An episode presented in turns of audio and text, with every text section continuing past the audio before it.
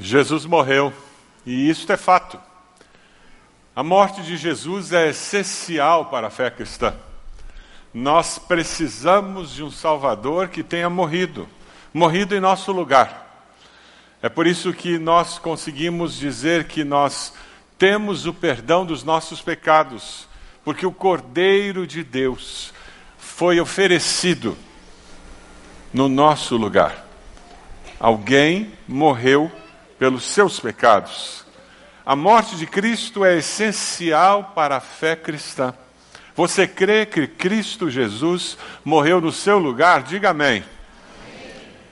E é por isso que nós estamos aqui hoje, celebrando a morte de Jesus, mas celebrando também o fato de que ele morreu e ressuscitou. Ele não apenas morreu, mas no terceiro dia ele ressuscitou, levantou-se dos mortos. A ressurreição de Jesus também é essencial para a fé cristã. George Led faz uma afirmação muito interessante sobre isso. Ele diz: o cristianismo primitivo não consistia de uma nova doutrina sobre Deus, e existiam muitas na época. Uma nova doutrina sobre Deus, nem de uma nova esperança de imortalidade, nem de novas conclusões teológicas sobre a natureza da salvação eterna. A fé cristã, na realidade, ela consiste do testemunho de um grande evento, de um poderoso ato de Deus. Deus levantou Jesus Cristo da morte. Se você pegar o esboço da mensagem, você vai poder acompanhá-la melhor, está aí dentro do boletim. E afirmações como essa você pode levar para casa para refletir. A fé cristã consiste do testemunho de um grande evento é um fato de um poderoso ato de Deus, quando Deus levanta Jesus da morte. A ressurreição de Jesus dentre, dentre, os mortos é um fato presente, é algo que acontece na história e que faz com que todos fiquem sem saber como explicar. O assunto da ressurreição traz a morte sob uma nova perspectiva, porque o misterioso corpo do Cristo ressurreto, ele é diferente de tudo que já se havia visto. O corpo de Jesus era suficientemente corpóreo para que os discípulos pudessem tocar nas suas feridas. Mas ao mesmo tempo, ele era suficientemente imaterial para que ele pudesse entrar e sair dos lugares sem abrir as portas a sua mente consegue compreender isso? Se está fazendo zzz, é porque você está compreendendo. Porque transcende a nossa habilidade humana de perceber realidade. Quando nós chegamos no domingo da Páscoa, nós começamos a descobrir pessoas que negam a ressurreição. E alguns até que se dizem cristãos, como se fora possível ser cristão, discípulo de Jesus, e negar a ressurreição. Quando chegamos no domingo de Páscoa, no período de Páscoa, descobrimos pessoas que aceitam a ressurreição. O apóstolo Paulo teve que lidar com a mesma situação ali no primeiro século. E ele escreve aos Coríntios lidando com toda essa questão, lá em 1 Coríntios 15. E ele tenta resolver essas dúvidas com relação a Cristo ressuscitou ou não ressuscitou, os mortos ressuscitam ou não ressuscitam. Se você se diz cristão, e não acredita na ressurreição, lamento informar, você é simplesmente um simpatizante da fé cristã. Não há como nascer de novo, não há como de fato ser discípulo de Jesus sem crer na ressurreição. Jesus venceu a morte, Jesus vencer a morte é central na fé cristã. Cristo morreu e ressuscitou essas duas verdades são pilares fundamentais da fé cristã. Você crê na ressurreição de Jesus?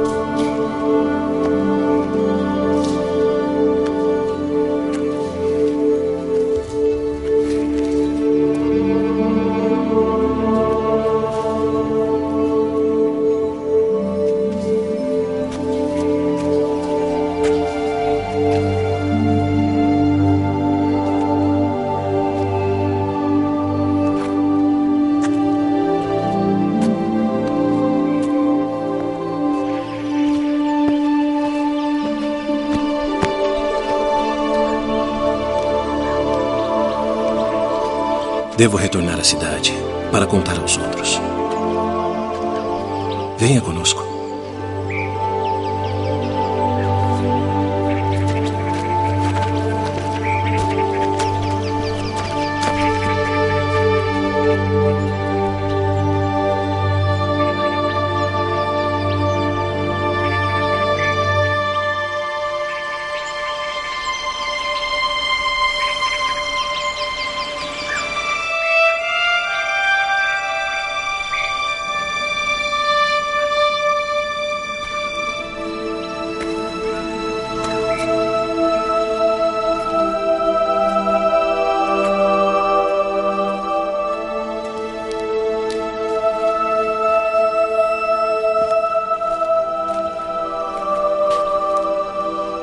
Mulher, por que choras? Quem buscas? Senhor, se tu o levaste, dize-me onde o puseste, e eu o levarei.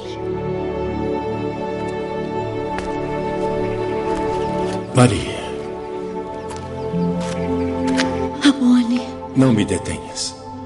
Porque ainda não subi para o meu pai.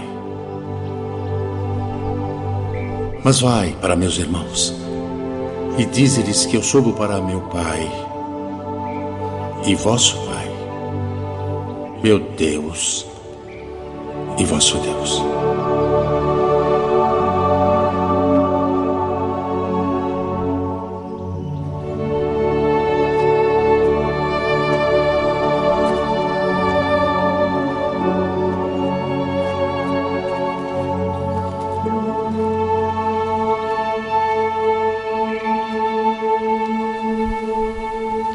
Lá em 1 Coríntios, o apóstolo Paulo lidava com pessoas que conviviam com os cristãos e lutavam com dúvidas sobre a ressurreição.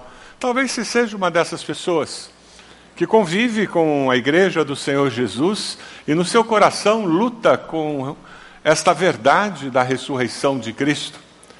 E o apóstolo Paulo, lá em 1 Coríntios 15, ele começa a argumentar com relação a isso, dizendo: Olha, se Cristo não ressuscitou, nós não temos nada para anunciar.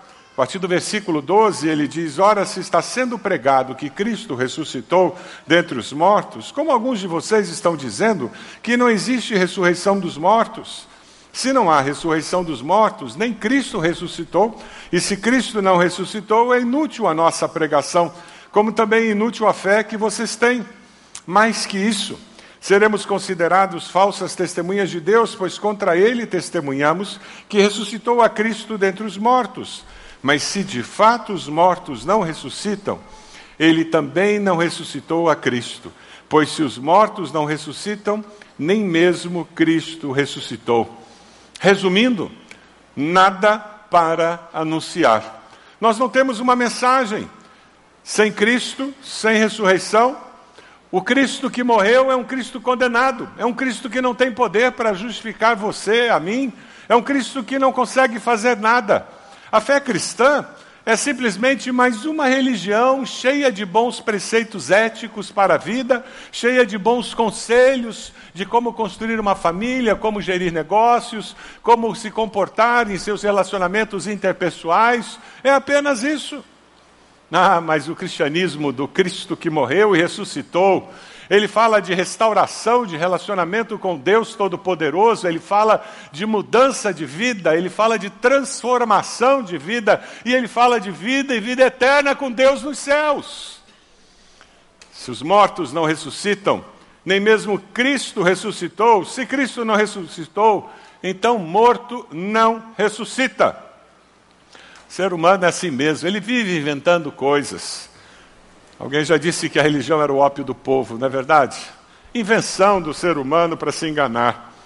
Os apóstolos pregaram uma mentira, Jesus mesmo falou uma mentira. Mais de dois mil anos de mentira, é isso que você acredita? Ou você acredita na ressurreição, ou você está dizendo que os apóstolos, Jesus, a igreja cristã, nesses dois mil anos, simplesmente falou mentira. Não dá para ficar no meio do caminho. Ou eu creio na ressurreição, ou eu não creio no cristianismo. Mas se Cristo não ressuscitou, Eu tenho uma notícia mais triste ainda para você. Quem creu, morreu crendo, está perdido. Quem morreu crendo em Cristo está perdido e perdido eternamente. Coitados. Foram para a eternidade sem ter vida eterna. É melhor arrancarmos as cruzes dos cemitérios. É isso que muitos países comunistas têm tentado fazer. Ultimamente, a China está tentando fazer isso. Eles começaram arrancando as cruzes das igrejas. E as igrejas na China hoje não podem ter cruzes na fachada. Agora começaram a fechar as igrejas subterrâneas. Essa semana uma grande igreja foi fechada. E a perseguição religiosa acontece no mundo inteiro, no mundo inteiro, irmãos nossos, como eu e você, que não têm liberdade para reunir-se como você está se reunindo hoje, eles têm sido perseguidos, mortos, aprisionados por causa da sua fé em Cristo. Mas se Cristo não ressuscitou, isso é bobagem, estão perdendo a vida por nada. E aqueles que morreram, coitados, morreram iludidos. Mas nós teríamos que abandonar uma verdade central do cristianismo, de que a morte não é o fim, mas o começo da vida eterna com Deus. Você crê nisso? Versículo 19 diz: É somente para essa vida que temos esperança em Cristo somos de todos os homens os mais dignos de compaixão. A tradução literal dessa, dessa frasezinha, os mais dignos de compaixão, era dignos de dó. A compaixão, a tradução literal seria isso, nós seríamos dignos de dó. Você já usou essa expressão? Fulano é digno de dó. Coitado. Se a sua esperança é apenas para essa vida, coitado de você. É bom saber que Jesus está comigo todos os dias, mas melhor ainda é saber que a morte é vida com Ele. Amém? Você vive com essa segurança de que morte é vida com Cristo? Pergunta a pessoa do lado se ela tem essa certeza. Morrer é viver com Jesus para sempre? Paulo não menospreza os benefícios de conhecer a Cristo e de viver com Cristo nessa vida, mas ele fala da certeza que nós podemos ter de que com Cristo, Cristo ressurreto, viveremos e viveremos eternamente com Ele. Porque Cristo ressuscitou, versículo 26, a morte foi derrotada, aleluia, cantamos aqui essa verdade bíblica. O último inimigo a ser destruído, qual é? É a morte. C.S. Lewis fala de uma maneira muito apropriada sobre esse tema. Eu gosto muito dessa citação do C.S. Lewis. Jesus abriu à força a porta que estava fechada desde a morte do primeiro homem, Adão.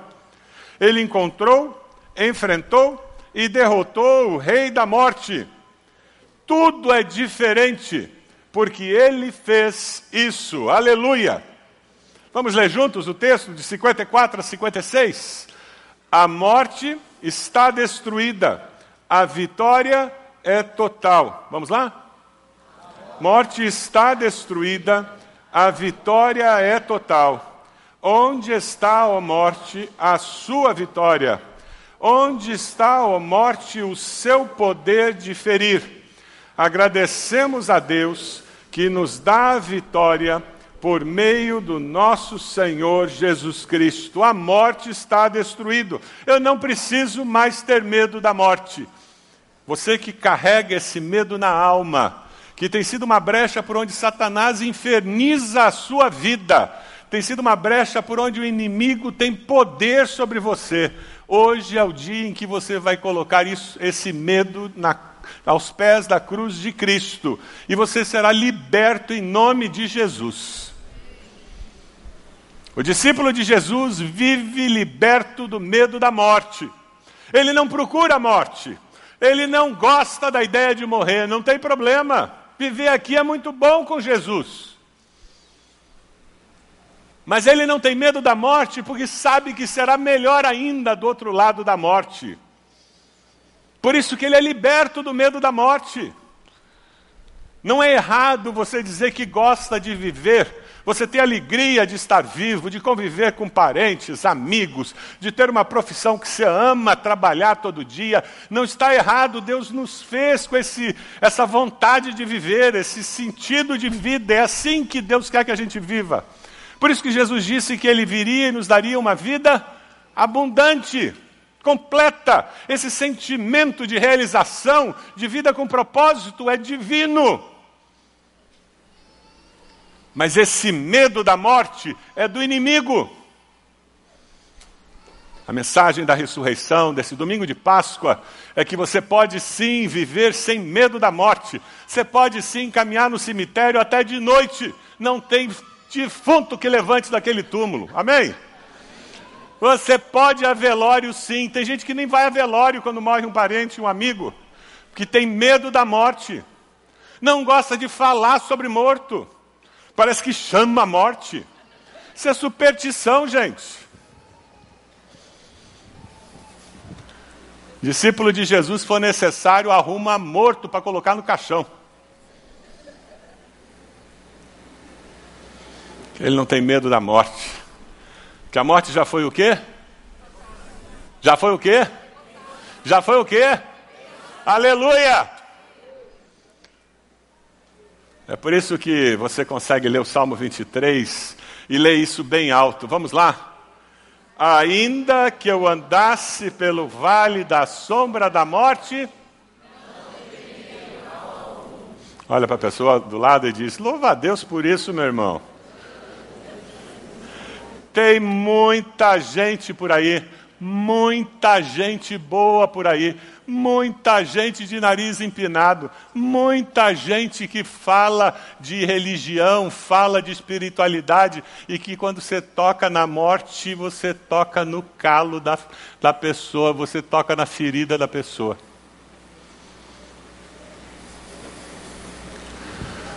Só quem é salvo, liberto por Jesus. Quem recebeu a graça de ter certeza da vida eterna com Cristo Jesus. É que pode dizer: Eu tenho certeza dessa vida eterna, não porque eu mereço, mas porque Jesus alcançou isso para mim. Pastor Avelino era muito, muito querido, eu gostava muito dele, sinto muita falta do Pastor Avelino. O pessoal mais antigo da igreja lembra dele. Eu não esqueço uma história que o Pastor Avelino contou, e ele tinha muita história. Ele um dia chegou para mim e disse: O irmão não vai acreditar. E ele era português, então tinha um sotaque. O irmão não vai acreditar. Ele estava evangelizando, ele evangelizava o tempo todo.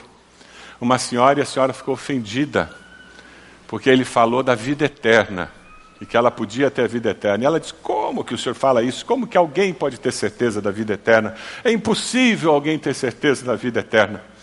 E ele disse: Minha senhora, é verdade, ninguém pode ter certeza da vida eterna confiando no que faz.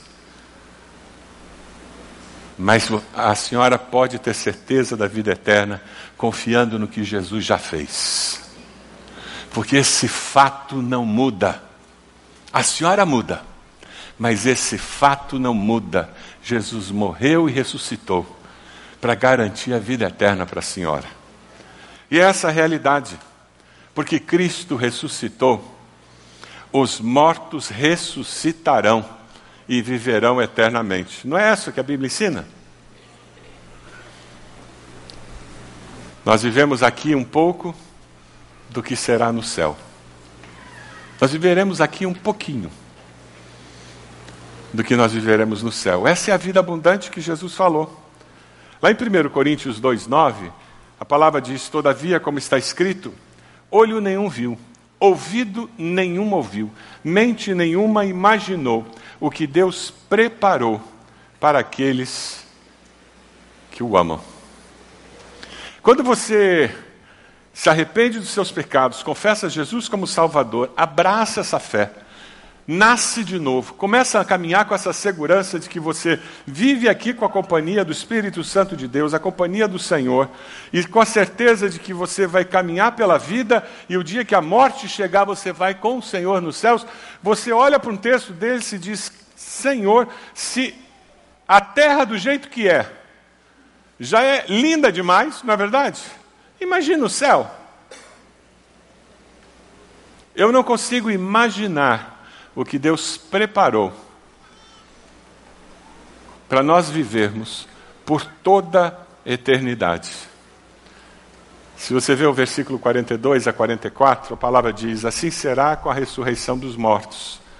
O corpo que é semeado e perecível ressuscita em perecível, é semeado em desonra, ressuscita em glória, é semeado em fraqueza, ressuscita em poder, é semeado um corpo natural, ressuscita um corpo espiritual. Se há corpo natural, há também corpo espiritual.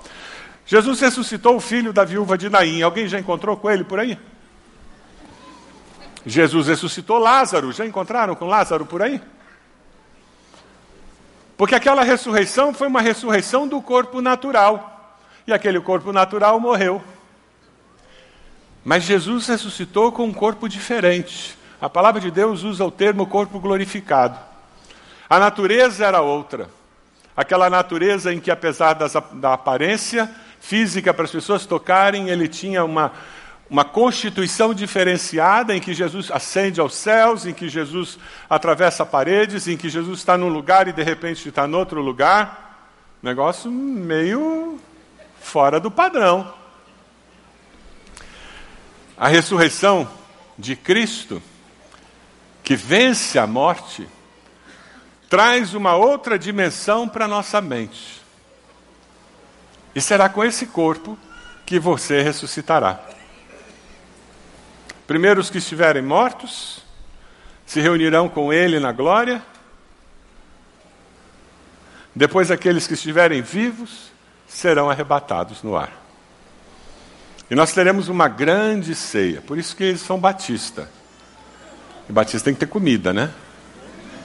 Lá no céu vai ser uma grande festa batista, porque batista tem que ter comida no meio. E nós vamos ter uma grande ceia de todos aqueles que foram lavados pelo sangue do Cordeiro, da grande família de Deus. Você consegue imaginar a multidão com o coração agradecido pelo privilégio de estar ali? Quando você consegue visualizar essa realidade, da vida eterna com Deus. Você vive aqui com uma outra percepção de vida. Calvino fez uma afirmação que eu achei interessante, eu trouxe para os irmãos. Ele afirmou o seguinte: parece-nos às vezes que o mal vence, mas no clímax da história humana, Cristo reinará completamente. Você não tem essa sensação às vezes? Parece que o mal está ganhando? Tem essa sensação? Quem tem essa sensação às vezes? Parece que quem faz o mal, o desonesto, é que leva vantagem, é ele que está chegando lá. A boa nova é que não é assim. Deus sempre está trabalhando a favor dos seus, e a justiça de Deus prevalecerá. Porque todo o poder pertence a quem? A Jesus ele disse: ah, Foi-me dada toda a autoridade nos céus e na terra. Packer disse que a vítima do Monte Calvário, cuidado, hein, porque ela está livre e à vontade, e agindo a favor dos seus. Eu encontrei uma outra citação com relação à Páscoa do Blanchard que eu gostei muito. A história da Páscoa não termina com funeral, mas sim com uma festa a festa da vida eterna que Jesus propicia àqueles que creem nele. Cristo ressuscitou. Ele é o Senhor do riso. Nosso riso é o eco da vida ressurreta dentro de nós. Você é uma pessoa pesada, triste, Olhe para a vida ressurreta dentro de você e a vida ficará um pouco mais leve. Olhe para a vida que Deus colocou dentro de você e você encontrará mais propósito para se alegrar. É por isso que a palavra do Senhor diz que a alegria do Senhor é a nossa A alegria do Senhor é o quê? Você está se sentindo fraco, desalentado, desesperançado? Onde é que você vai encontrar força? No Senhor. Não é nas circunstâncias, no fato delas darem todas certo, tudo está co contribuindo para você estar tá feliz, tudo está dando certinho, encaixando todas as peças do quebra-cabeças da vida.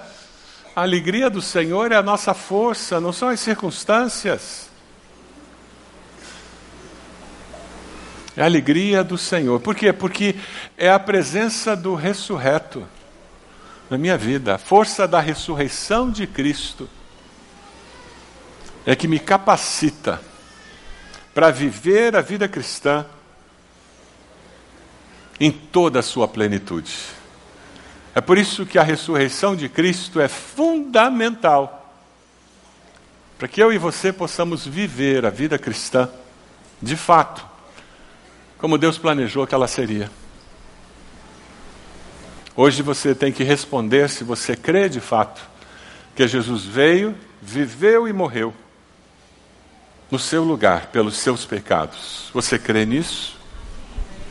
Hoje você tem que responder se você crê de fato que Jesus morreu e no terceiro dia ressuscitou, para que todo aquele que nele crê, ainda que morra, tenha vida e vida eterna. Você crê nisso? Porque quando você faz essas afirmações, você está declarando que é discípulo de Jesus. E a partir disso você tem a possibilidade de ver o poder do Cristo ressurreto transformar a sua vida, a sua maneira de ver a vida, a sua maneira de interpretar os fatos, a sua maneira de agir e reagir e você pode viver de uma forma diferente. Lá no, no norte do globo, a Páscoa acontece na primavera. Depois de um inverno muito duro, a neve derrete e a natureza ressurge naturalmente. Uma igreja na Inglaterra estava toda decorada ela estava decorada com grãos de trigo, com muitas plantas, muitos grãos, e ela foi bombardeada. E aquele lugar ficou abandonado. Choveu, fez sol, choveu, fez sol. Ela não estava mais sendo usada como igreja. Depois de alguns meses, o pastor foi visitar o lugar tentando ver se podia fazer alguma coisa. E ele foi surpreendido com uma imagem que o fez escrever um texto. E nesse texto ele dizia: no meio de toda aquela destruição, no meio daquele vazio de um lugar onde antes nós adorávamos a Deus e nós não conseguíamos mais nos reunir para adorar a Deus, a natureza voltou a trazer vida para aquele lugar. Porque todos aqueles grãos que estavam decorando o lugar, com a chuva, com o sol, com a chuva, com o sol. Adivinha o que aconteceu? Brotaram. E agora existiam flores no lugar, agora existiam, existia trigo, já com galhos cheios de sementes. Tinha girassol, a natureza passando uma mensagem muito clara para aquela igreja. E aquele pastor foi buscar os membros da igreja que estavam desesperançados, porque agora não tinham mais um templo, não tinham mais um lugar para se reunir. Ele disse: Deus está mandando uma mensagem muito clara para nós. Ele não desistiu de nós. Não importa a desgraça que se abata sobre nós, Deus nunca desiste de nós. Deus nunca desiste de você. Esta é a mensagem da Páscoa. Você pode abaixar sua cabeça? Você decide viver sem medo da morte? Essa é a decisão da sua vida? Quem sabe essa é a decisão que você precisa tomar hoje. Deus chega. Toda vez que Satanás trouxer esse medo no meu coração, eu irei até o túmulo vazio e direi: Como Jesus venceu a morte, eu vencerei, porque o meu Salvador vive, eu viverei. Essa a sua decisão? Levante sua mão e depois abaixe, enquanto todos oram. Eu quero orar por você, graças a Deus. Graças a Deus. Mas alguém levante a sua mão bem alto. Graças a Deus, graças a Deus. Louvado seja, louvado seja. Graças a Deus, já vi ali do lado. Pode abaixar. Mais alguém? Graças a Deus. Mais alguém? Graças a Deus. Essa é uma mensagem que tem que ser levada a outros, tem que ser compartilhada. Você assume o compromisso de compartilhar essa mensagem com outras pessoas? Quem sabe você está aqui e você nunca tomou uma decisão ao lado de Jesus, confessando Jesus como Senhor e Salvador da sua vida. Eu queria desafiá-lo a fazer uma oração, uma oração muito simples. Diga para Deus, Senhor meu Deus, fale isso para Ele. Eu me arrependo dos meus pecados. Eu te peço perdão. Eu confesso Jesus como meu Senhor e Salvador. Eu entrego a minha vida ao Senhor. Comece a escrever uma nova história. E volta pelo teu amor. Uma nova história debaixo do teu amor. Eu entrego a minha vida ao Senhor. Você fez essa oração? confessando Jesus, entregando sua vida a Ele, levante sua mão. Onde você está? Nós gostaríamos de orar por você. Graças a Deus. Pode abaixar. Mais alguém? Graças a Deus. Graças a Deus. Graças a Deus. Pode abaixar. Graças a Deus. Mais alguém aqui desse lado? Graças a Deus. Pode abaixar. Mais alguém? Graças a Deus. Aquele menino já vi. Aquela menina já vi. Mais alguém? Ali já vi. Pode abaixar. Mais alguém? Levante sua mão. Onde você está? Vamos ficar de pé. Eu gostaria de pedir que você fizesse um favor para mim.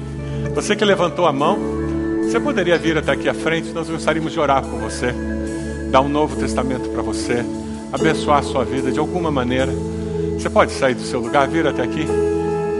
Pode sair, nós vamos começar a cantar. Chegue até aqui. Nós queremos orar por você, queremos abençoar a sua vida. Se você é uma criança, se você é um jovem, um adolescente, um adulto, Sai de onde você está. Isso, que coisa boa. Chega aqui. Sai de onde você está. Vem até aqui e nós vamos abençoar a sua vida orando por você. Isso, graças a Deus. Isso mesmo. Chega aqui. Graças a Deus. Chega aqui. Olha lá. Graças a Deus. Isso, graças a Deus. Chega aqui. Coisa boa. Chega aqui. Graças a Deus. Olha lá. Graças a Deus. Chega aqui. Tempo especial, tempo de decisão ao lado de Jesus. Coisa boa. Chega aqui. Isso. Olha lá. Vamos começar a cantar. Sai do seu lugar, vem até aqui, nós estamos esperando.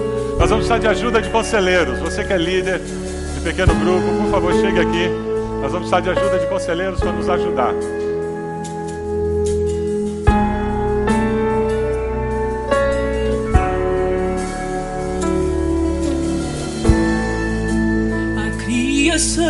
Chorou, o sol se apagou, o nosso Salvador eu tenho pessoas aqui na frente precisando de aconselhamento, senhoras. Tenho senhoras aqui na frente precisando de aconselhamento.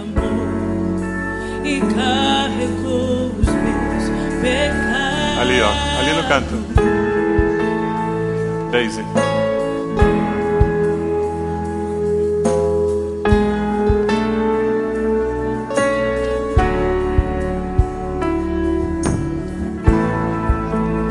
Pai o abandonou, cessou seu respirar, em trevas se encontrou o filho. As trevas combateu, a guerra aconteceu, a morte ele venceu para sempre. O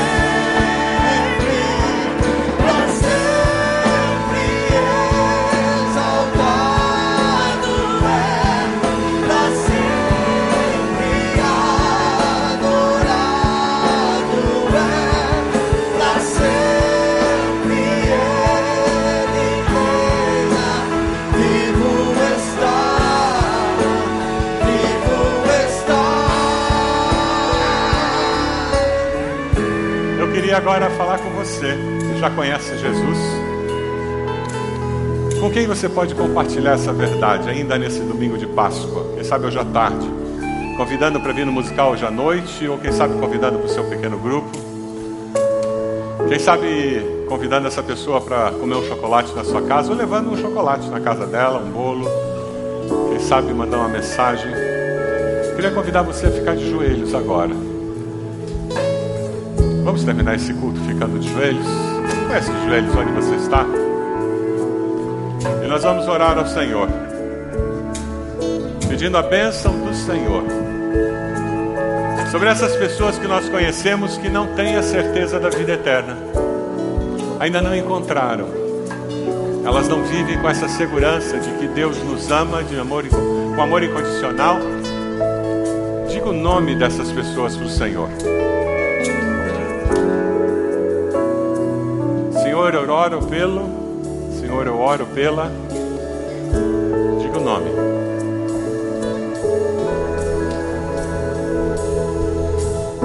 Diga, Senhor, me ajude a encontrar maneiras de compartilhar do teu amor.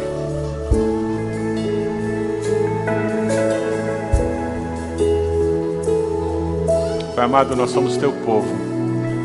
Nesse domingo de Páscoa, de joelhos, dizendo que nós somos gratos pela grande salvação que nós encontramos em Cristo Jesus. De joelhos, nós rendemos graças ao Senhor, porque Jesus veio, morreu, ressuscitou, para que crendo nós pudéssemos ter vida e vida eterna. Louvado seja o nome do Senhor.